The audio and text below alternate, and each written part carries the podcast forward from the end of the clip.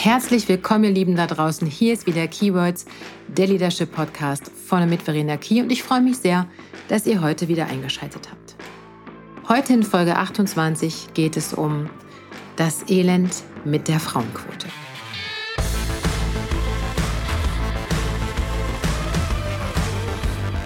Diese Folge wird wahrscheinlich eine sein, die polarisiert. Das ist bei diesem Thema auch, glaube ich, schon fast gar nicht mehr anders möglich. Und es ist wahrscheinlich auch eine Folge, in der ich mich bei dem einen oder anderen oder der ein oder anderen nicht unbedingt beliebt machen werde. Doch darauf kommt es mir eben auch nicht an. Nicht heute und auch sonst nicht in meiner Arbeit und in meinen Podcast-Folgen. Ich möchte in erster Linie Akzente setzen, mit euch gemeinsam denken und meine Sichtweisen zum Ausdruck bringen, in der Hoffnung, dass sich daraus kontroverse Diskussionen und auch neue Ansätze ergeben können. Ja, wenn ihr mich zum Thema Frauenquote fragt, platzt mir regelmäßig die Hutschnur. Versteht mich jetzt bitte nicht falsch. Ich persönlich bin augenscheinlich eine Frau und bin definitiv dafür, dass sich das überwiegend männliche Bild in den Führungsetagen verändert. Und zwar in DAX-Unternehmen, in Vorständen, in Aufsichtsräten, aber auch auf Führungsebenen generell. Aber bitte nicht mit einer auferzwungenen Quote. Doch bevor ich näher dazu einsteige, noch ein paar Fakten, die ich auf der Seite der Orbeit Stiftung gefunden habe. Und ehrlich gesagt halte ich die Arbeit der Albright Stiftung für sehr sinnvoll und ich schätze ihren Auftritt und die Inhalte wirklich sehr. Fakt Nummer eins, Frauen sind gerade in obersten Etagen der DAX-Unternehmen noch immer stark unterrepräsentiert. Und das, obwohl es noch nie so viele herausragend ausgebildete Frauen gab wie heute. Und ich habe auch noch ein paar Zahlen für euch. Zum 1.9.2021 liegt der Anteil von Frauen in Vorstandspositionen bei 13,4 Prozent. Das ist immerhin ein Plus zum Vorjahr von 3,3 Prozent, was ja erst einmal nicht ganz so schlecht ist. Weibliche CEOs liegen aktuell bei 5 Prozent. Das wiederum ist ein Plus von 1,3 Prozent auch zum Vorjahr. Und in Aufsichtsräten sind immerhin schon 32,9 Prozent von Frauen vertreten, was auch wiederum ein Plus zum Vorjahr von 0,8 Prozent ausmacht. Und immerhin 6,2 Prozent der Frauen bekleiden ein Amt als Vorstandsvorsitzende ein Plus von 1,2 Prozent. So viel zu den aktuellen Zahlen. Fakt Nummer zwei. Frauen sind so gut ausgebildet wie nie. Trotzdem sind entscheidende Machtpositionen mit Männern besetzt. Und schade auch, dass hier von Machtposition gesprochen wird.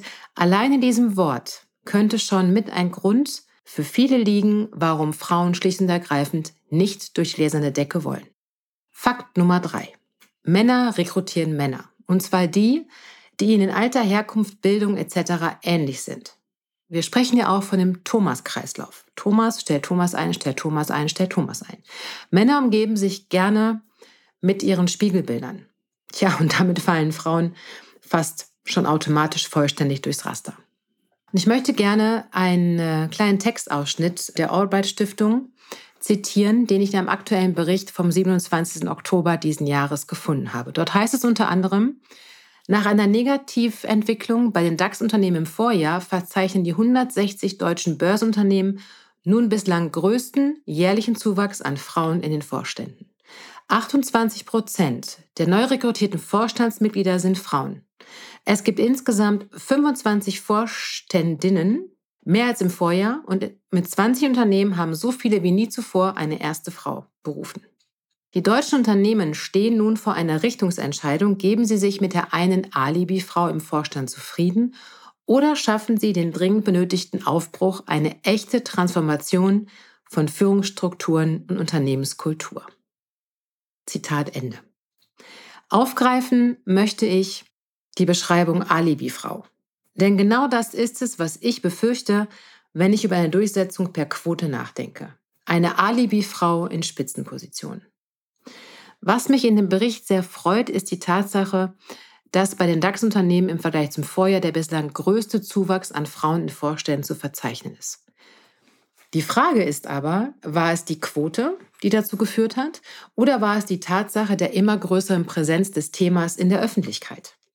Ich bin der festen Überzeugung, dass eine Frauenquote weder dazu führt, dass mehr Frauen in die oberen Führungsetagen streben, noch dazu, dass die alten weißen Männer ihre Art der Kommunikation, Machtbesessenheit sowie ihre Akzeptanz zu diesem Thema verändern. Und ruckzuck kommt es zu einer Alibi-Frau und die will schlicht und ergreifend keine von uns sein. Und diese Alibi-Frau wird auch nicht dazu führen, dass sich der Anteil an Frauen in gehobenen Führungspositionen erhöhen wird. Fakt ist doch, dass es in Summe eine Revolutionierung der Führungsetagen generell braucht. Völlig egal, welches Geschlecht wir an der Stelle angucken wollen. Und dazu gehört neben einem hohen oder gleichwertigen Anteil an Frauen eben auch eine Transformation der Führungskultur, der Sprache, der Werte. Doch wo genau beißt sich die Maus dann jetzt in den Schwanz? Ich denke, dass viele Frauen und im Übrigen auch viele Männer gar keine Lust haben, sich dem Geschäftsgebaren auf den oberen Führungsetagen auszusetzen. Zu viel Macht, zu viel Ego, zu viel Testosteron, zu viele schlechte Schenkelklopfer und eine stark autoritäre Kommunikation. Ganz zu schweigen von diesem mein Haus, mein Auto, mein Boot. Ja, ihr habt richtig gehört. Sowohl Frauen als auch viele Männer haben keine Lust auf dieses Verhalten und streben damit nicht die Karriereleiter nach ganz oben. Und ja, sicher verändert sich einiges, wenn Führung noch weiblicher wird. Denn klar ist, dass Frauen ein Vielfaches mehr an Kompetenzen mitbringen, die eine moderne Führungswelt braucht, gerade bezogen auf soziale Kompetenzen. Jedoch bin ich der festen Meinung, dass eine Quote dieses Gerüst an Vorurteilen nicht aufbrechen wird. Im Gegenteil. Die Kluft über der gläsernen Decke zwischen den alten weißen Männern, und sorry bitte, ich nenne das jetzt einfach mal so, und den hochtalentierten Frauen wird stetig vergrößert. Weil eine Quote eben eine Quote ist, gesetzlich vorgegeben und nur weil das eine zu tun eben nicht ausreichen wird. Es ist wie immer ein sowohl als auch, das eine tun, das andere nicht lassen. Wisst ihr, Männer und Frauen sind in ihrer kompletten Struktur grundverschieden. Sie denken, handeln, kommunizieren anders. Werte unterscheiden sich und auch die Sicht auf Macht und Erfolg ist oft eine sehr unterschiedliche. Und beides brauchen erfolgreiche Unternehmen in Führungsetagen, egal auf welcher Ebene. Es braucht weibliche und männliche Attribute und Talente im Leadership. Was wir nicht mehr brauchen, ist Macht und Status und schon gar keine Unterschiede in den Gehältern zwischen Mann und Frau. Nur kurz, und ich glaube, da sind wir uns einig, Bezahlung hängt von Qualifikation, Position und Anforderungen ab, nicht vom Geschlecht. Wir brauchen darüber hinaus ein gegenseitiges Verständnis davon, was eine bunt gemischte Führungswelt für Vorteile mit sich bringt. Offene Dialoge darüber, wie es gelingen kann, dass mehr Frauen motiviert sind, sich durch die gläserne Decke in Männerdomänen zu begeben. Ja, und ich befürchte, dass es dazu mehr Aufklärung bei den Herren der Schöpfung braucht. Wie sie sich verhalten, was das bewirkt oder eben auch nicht. Ja, was denn eigentlich gute Führung in Zeiten wie heute heißt und bedeutet.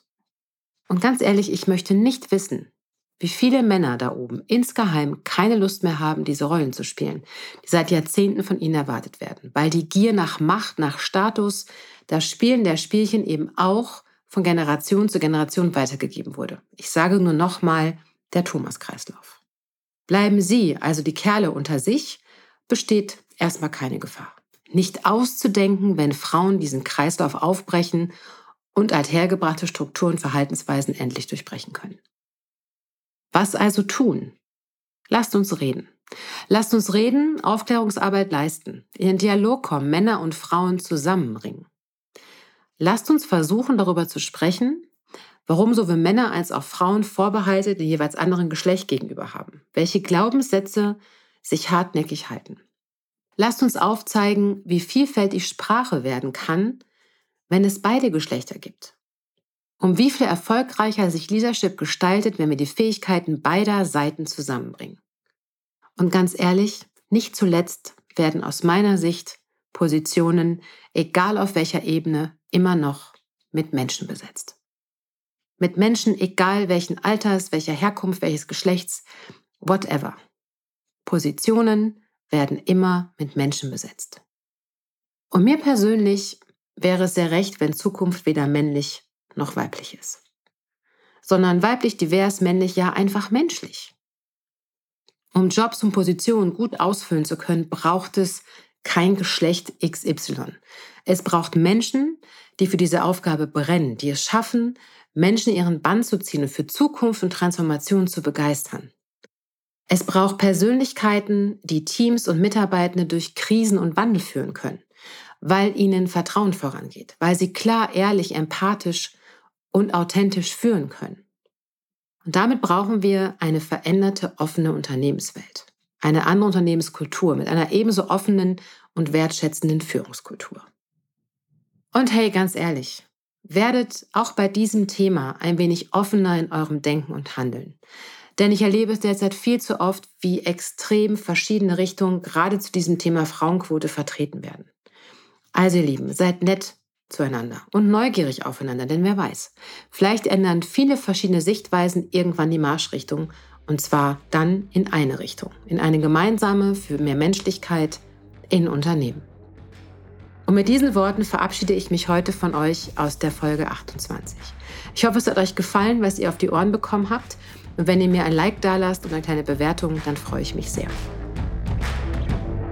Ihr könnt von mir nicht genug kriegen, dann abonniert mich doch einfach und verpasst keine aktuelle Folge mehr. Ihr möchtet mit mir in den Austausch gehen, dann tut das sehr gerne und schreibt mir eine Mail an hello at verena-key.de oder tretet mit mir in meinen Social Media Kanälen in Kontakt. Ihr möchtet mehr von mir wissen, was ich anbiete, wie ich arbeite, dann besucht meine Homepage unter www.verena-key.de. Also Lieben, passt auf euch auf und bis ganz bald. Eure Verena.